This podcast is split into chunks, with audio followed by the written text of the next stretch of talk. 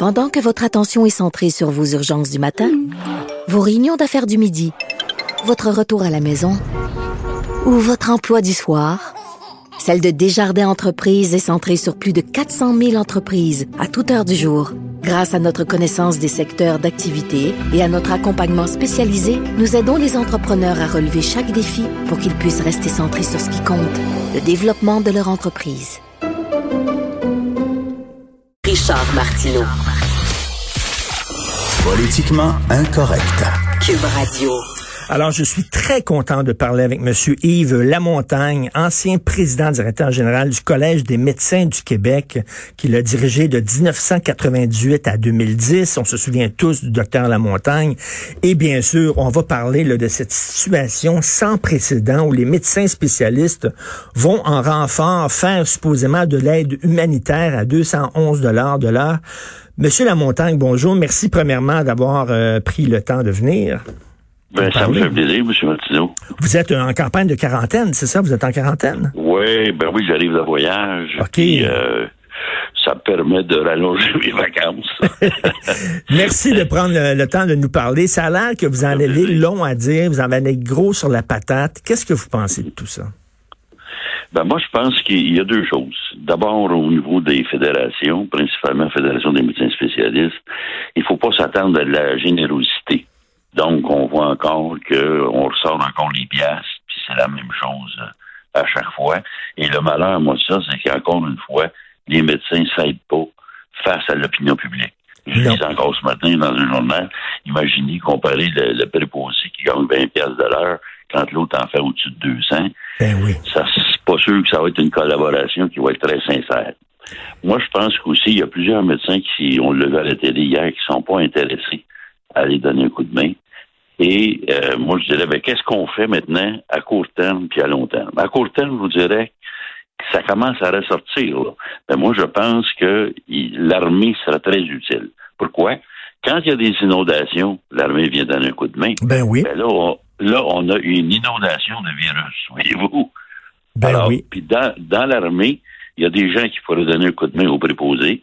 Il y a des infirmiers des infirmières qui pourraient donner un coup de main. Et surtout, ce qu'on oublie souvent, dans l'armée, c'est la seule endroit où il y a ça. Il y a ce qu'on appelle, je sais pas comment le définir en français, des physicians assistants, des assistants médecins. Ces gens-là ont une formation de quatre ans. Euh, ils sont, ils travaillent dans la, dans l'armée. Et moi, je me souviens quand j'étais au collège, on avait donné un permis de pratique à ces gens-là qui travaillaient au collège militaire de Saint-Jean. OK. Donc, vous voyez, ils sont formés très bien euh, à l'Université de Toronto, à McMaster, à l'Université du Manitoba. Et actuellement, il y a des physician assistants qui travaillent en Ontario pour Manitoba. Il y a 75 000 assistants, euh, euh, physician assistants aux États-Unis qui peuvent travailler au Canada. Alors, vous voyez, c'est il y a quelque chose là, à mon avis. Ben Donc, oui, tout à fait. Mais, mais, mais je reviens pour les médecins, Monsieur Lamontagne, parce que euh, je veux pas nécessairement prendre leur défense, mais je veux rien parce que là, Monsieur et Madame tout le monde là, ils disent c'est épouvantable les médecins puis tout ça. Mettons que je demandais à, je sais pas, un chauffeur, ok, quelqu'un qui chauffe des autos, puis je dirais, écoute, on a besoin là, de quelqu'un qui chauffe des ambulances, on en a besoin. Toi, t'es payé combien pour chauffer ton, ton auto, auto privé, là, mettons? Euh, le gars, il c'est un conducteur de limousine. Mettons, il me dit, je sais pas, là, je dis un chiffre comme ça, 30 pièces de l'heure. Puis là, je vais dire, ben là, tu vas aller chauffer les ambulances, tu vas aller conduire les ambulances à 5 pièces de l'heure.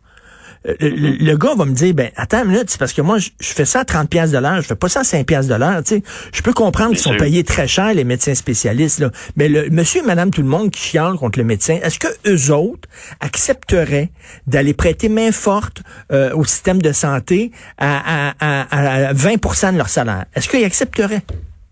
Non, ça c'est vrai. Ben, Mais vous voilà. savez, c'est que la, la différence entre les classes, par contre, euh, elle est très importante. Tu sais, si on parlait de, de, de préposé qui fait 20 pièces de l'heure, Ben oui. ça veut dire qu'il a travaillé, qui en fait 40, personne ne chialerait. Ben non. Mais la, la différence est tellement élevée qu'à ce moment-là, c'est facile pour les gens euh, de, de, de, de, critiquer les médecins.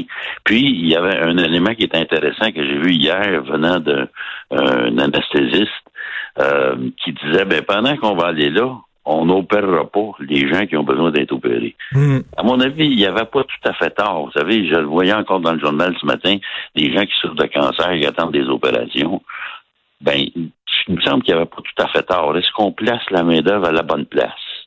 Ça. Pour les médecins de famille, c'est une autre histoire. Oui. Ben, pour les médecins spécialistes. Mais, mais tout ça, et là, je ne veux pas euh, encore euh, attaquer le gouvernement parce que c'est une situation inédite, historique, Oui. unique. Euh, euh, on n'avait pas pu prévoir ça, mais reste que ça sent l'improvisation pas mal. Là, on est, on s'en va en guerre avec des mousquets et des épées de carton parce qu'on le savait que le- les CHSLD, il y avait des problèmes. Ça fait des années qu'on le sait. Oui. Mais vous savez, moi, j'ai toujours dit que malheureusement, les personnes âgées, tu gagnes pas des élections avec ça. Non. Donc, comme c'est comme ça, ben, c'est bien sûr que le financement a jamais vraiment suivi. Ça, c'est la même chose. Moi, je connais plus ça, c'est. Mais c'est la même chose pour la maladie mentale. Hein? Mm. C'est, c'est pas glamour, c'est tout ça. Donc, le financement qui devait suivre le patient dans la société a jamais suivi. Alors, c'est un peu la même chose euh, qu'on, a fait dans ces situations-là. L'autre élément, je vous dirais, c'est un élément qui est beaucoup plus sociologique. C'est que malheureusement, quant à moi, dans nos pays nord-américains, quand les gens deviennent plus âgés, ben, au lieu de les mettre de côté, on les campe dans des, CL, des Ben oui. Alors que dans les pays européens, les enfants s'occupent de leurs parents, les gardent à la maison, ils ont des services à domicile. Moi, quand je restais euh, en Angleterre, il y avait un service excellent à domicile où les gens venaient à n'importe quelle heure de jour quand il y avait un problème avec une personne âgée. Évidemment, c'est un investissement, mais pendant que vous le faites là, vous n'avez pas besoin de le faire. Parce qu'on est la province, là, on est la province au Canada là, qui envoie le plus ces personnes âgées dans des centres comme des CHSLD. On est vraiment distinct là-dessus. J'en parlais avec le politologue Christian Dufault, puis il dit on a des, Oui. on- il faut se regarder dans le miroir, puis comment ça se fait que nous autres on se débarrasse aussi rapidement des vieux. Euh, on est les Oui. champions au Canada là, de ça. C'est ça. Mais c'est un peu comme si c'était une question de culture, hein? Hmm. Euh, les anglo-saxons gardent leur chaud pour eux autres, sont très attachés à leurs institutions, à la famille, alors que nous autres, on n'est plus les pattes en l'air, si je peux dire, euh, à, à ce niveau-là. Alors, c'est pour ça qu'on les campe dans ces choses-là. Et- Maintenant, je voudrais peut-être juste vous ajouter que ça, c'est le court terme. À long terme, maintenant, qu'est-ce qu'on fait? Ben moi, je pense qu'il devrait y avoir une restructuration différente dans les CHSLD et ça devrait être d'abord et avant tout une formation augmentée pour les préposés et euh, négocier des meilleurs salaires. Deuxièmement, utiliser davantage les infirmières auxiliaires. Vous savez, il y en a 28 000 euh, infirmières euh, auxiliaires et ces infirmières-là peuvent contribuer beaucoup, beaucoup, beaucoup dans les CHSLD. Et l'infirmière, elle, comme telle, ben moi, je dirais qu'il faudrait avoir une ou deux infirmières praticiennes spécialisées par CHSLD. Et s'il arrive un problème, le médecin lui serait uniquement consultant. Mm. Et à ce moment-là, si vous voulez, vous avez une structure qui est beaucoup plus souple, qui, au fond, coûterait moins cher et qui euh, serait, à mon avis, beaucoup plus efficace que ce qu'on a là. Parce que là, il y a des gens à qui je parle puis qui disent arrêtez tout le temps de parler de salaire des préposés. C'est pas une question de salaire, mais je suis désolé. Mais ils ont de la misère, là, ils ont une pénurie de main d'œuvre. C'est certain que si tu payes davantage tes gens, ben tu vas avoir plus de gens qui vont être intéressés à faire ce job-là. Puis là, actuellement dans notre société, là, c'est plus payant de placer des bouteilles sur euh, sur euh, des rayons à SAQ que de torcher le cul des petits vieux. Ça n'a aucun Ben oui, sens. Là. ben oui. Regardez, il y a des gens là, qui, euh, hier, je voyais aussi, il y a des gens là, qui ont été euh, licenciés, si, si je peux dire, et euh, ils pourraient revenir, mais ils ne reviennent pas parce qu'il y a le 2000 dollars qu'ils peuvent aller chercher. Ben Pourquoi oui. Ils se forceraient à aller travailler quand il y a 2000 dollars qui vont rentrer? Ben oui, 2000 par mois.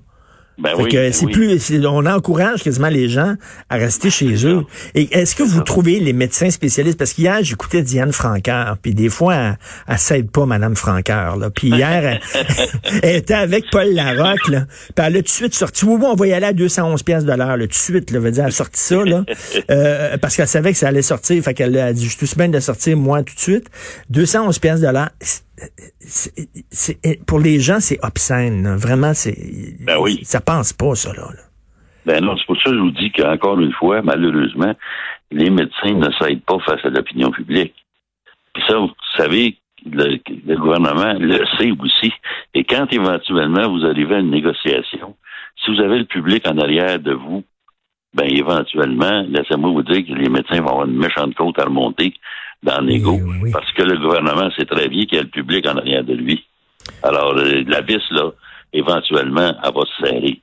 Mais en même temps, prendre là, un spécialiste, un gars qui a été formé ou une fille qui a été formée pour faire, par exemple, des chirurgies à cœur ouvert, Ben oui. puis demander de distribuer des pilules à un CHSLD, ça, c'est comme prendre un pilote de Formule 1 puis dire, tu vas livrer du Saint-Hubert barbecue.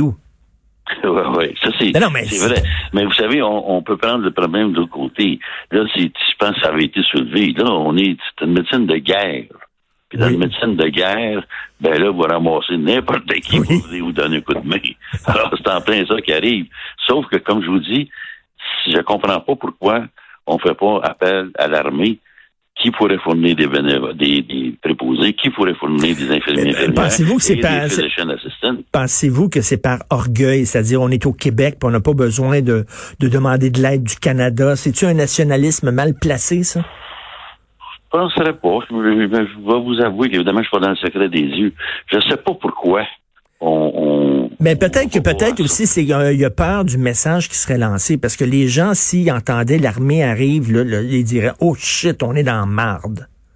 Ouais, mais regardez, euh, quand c'était des inondations, ils étaient contents pas à peu près que l'armée arrive. Ben oui. Ben là, comme vous êtes tantôt, là, c'est une inondation de virus. Alors, plus, plus il y allait une armée contre les virus, j'ai l'impression que plus les gens vont être contents. Trouvez-vous que le gouvernement actuel fait une bonne job considérant les cartes qu'il y a dans son jeu? Moi, je vais vous répondre, je suis très étonné, mais je vous réponds oui à ça. Euh, c'est pas facile. Euh, Il n'y a pas de solution miracle. On peut pas faire plaisir à tout le monde à son père, mais euh, à chaque jour, avec leurs conférences, principalement M. Legault, Dr. Arruda puis Mme McCann, ils sont back to basic, puis très terre à terre, puis ils ont l'air compréhensifs en plus. Alors moi, je pense que au niveau marketing, si vous voulez, euh, ils font une bonne job, un peu comme l'avait fait à l'époque, si vous voulez, euh, M. Bouchard, André Caillé, Ben oui. quand il y avait eu la, la, la- le problème avec euh, le, le- le- voyons, la crise du verglas. Et, et, et- Oui. et, Monsieur Lamontagne, un des problèmes aussi, c'est que bon, les résidences pour personnes âgées, là, les résidences privées entre autres, là, ben, il y a des problèmes aussi dans les résidences publiques, mais il y a des gens qui se lancent là-dedans pour faire de l'argent. En disant, il y a un vieillissement de la population, il y a un besoin, on va des vieux, il va toujours en avoir. Euh, ça se plaint pas des vieux. euh, un bain par semaine, c'est bien en masse. Puis les préposés, t'es payes pas cher, puis tout ça. Ils arrivent là avec une logique comptable, comme si leur entreprise, c'est une entreprise, je sais pas, qui fait du jus de fruits ou qui vend des tapis. Euh, veut dire, quand t'es propriétaire d'un CHSLD ou d'une résidence personne âgée, ben, t'es pas rien que là pour faire de l'argent. Il me semble qu'il y a une mission sociale aussi là-dedans. Oui, mais je vous dirais que de ce que j'en sais, euh, c'est les centres privés conventionnés qu'on appelle. C'est-à-dire que le, le, le centre est privé, ils sont obligés de suivre les mêmes règles que dans le public. Mm. En général, c'est très bien tenu. Et moi, je connais un- une personne qui a été euh, évaluée les comparaisons entre ces centres-là, et il me disait que si vous prenez, par exemple, l'exemple des repas, mais dans les centres privés, c'était beaucoup mieux et meilleur que dans les centres publics, que la propreté dans les centres privés était meilleure que dans les centres publics. Alors, voyez-vous, il, y a ça, là. Puis comme je vous dis, comme c'est euh, ceux qui sont ce qu'on appelle privés conventionnés, ils sont obligés de suivre exactement les mêmes tarifs qu'on paye dans le public, de suivre exactement toute la même affaire. La seule chose où ils peuvent faire de l'argent, c'est au niveau de l'administration. Mm. Comme par exemple, vous voyez-vous, lui me racontait que dans le centre privé, ben mettons, il y avait trois personnes qui s'occupaient de l'entretien ménager, alors qu'il y en avait huit dans le public pour faire le même job. Tu sais? Mhm. Alors, c'est là qu'ils peuvent qu'ils peuvent euh, faire leur argent. Et en Mais terminant, en terminant, M. Lamontagne, le- les médecins spécialistes auraient dû l'accepter pourquoi? 100 pièces de l'heure, 40 pièces de l'heure, 80 pièces de l'heure? je saurais pas vous dire parce que euh, comment je vous dirais ça donc? Tu sais je, je, vais être épouvantable là, mais en disant si ils ne font pas d'argent actuellement parce qu'ils n'ont pas de cas ben peut-être qu'elle a pu être un peu donner un petit coup de cœur euh, pendant une couple de semaines là, tu sais sur le bras Ben, Mais tu ils sont prêts, ils sont ça, prêts à aller aider des pays étrangers, des fois aller en Afrique puis tout ça pour faire du travail humanitaire. Mais là, c'est ici qu'on a besoin de travailleurs humanitaires. C'est ici la crise. Là. Oui, oui, oui. Ah non, c'est sûr, c'est sûr. C'est Mme McCann l'a soulevé d'ailleurs. Mais quand on va à l'étranger, moi-même, j'ai déjà travaillé en Afrique. Ben, il y a des associations aussi, puis des organismes gouvernementaux qui te paient un certain montant qui te paie ton voyage, qui te paie ton, ta subsistance euh, pendant que tu es dans le pays. Donc déjà, tu ne vas pas là complètement sur le bras. Non, mais, mais j'imagine, j'imagine qu'ils sont pas payés 211 pièces par heure, les travailleurs ah, humanitaires. Non, non, c'est sûr, c'est sûr, c'est sûr. Mais vous avez d'autres choses. Vous allez aller chercher une expérience qui est différente. Euh, moi, quand j'ai travaillé en Afrique, l'endocardite africaine, j'avais jamais eu ça de ma vie, voyez-vous. Hmm. J'avais eu des cours avant de partir. Là. Ben là, c'est un peu la même affaire, si vous voulez. Mais en tout cas, ça va faire jaser aujourd'hui. Écoutez, euh, bonne fin de quarantaine, euh, Monsieur Lamontagne. Merci d'avoir pris le temps de nous parler.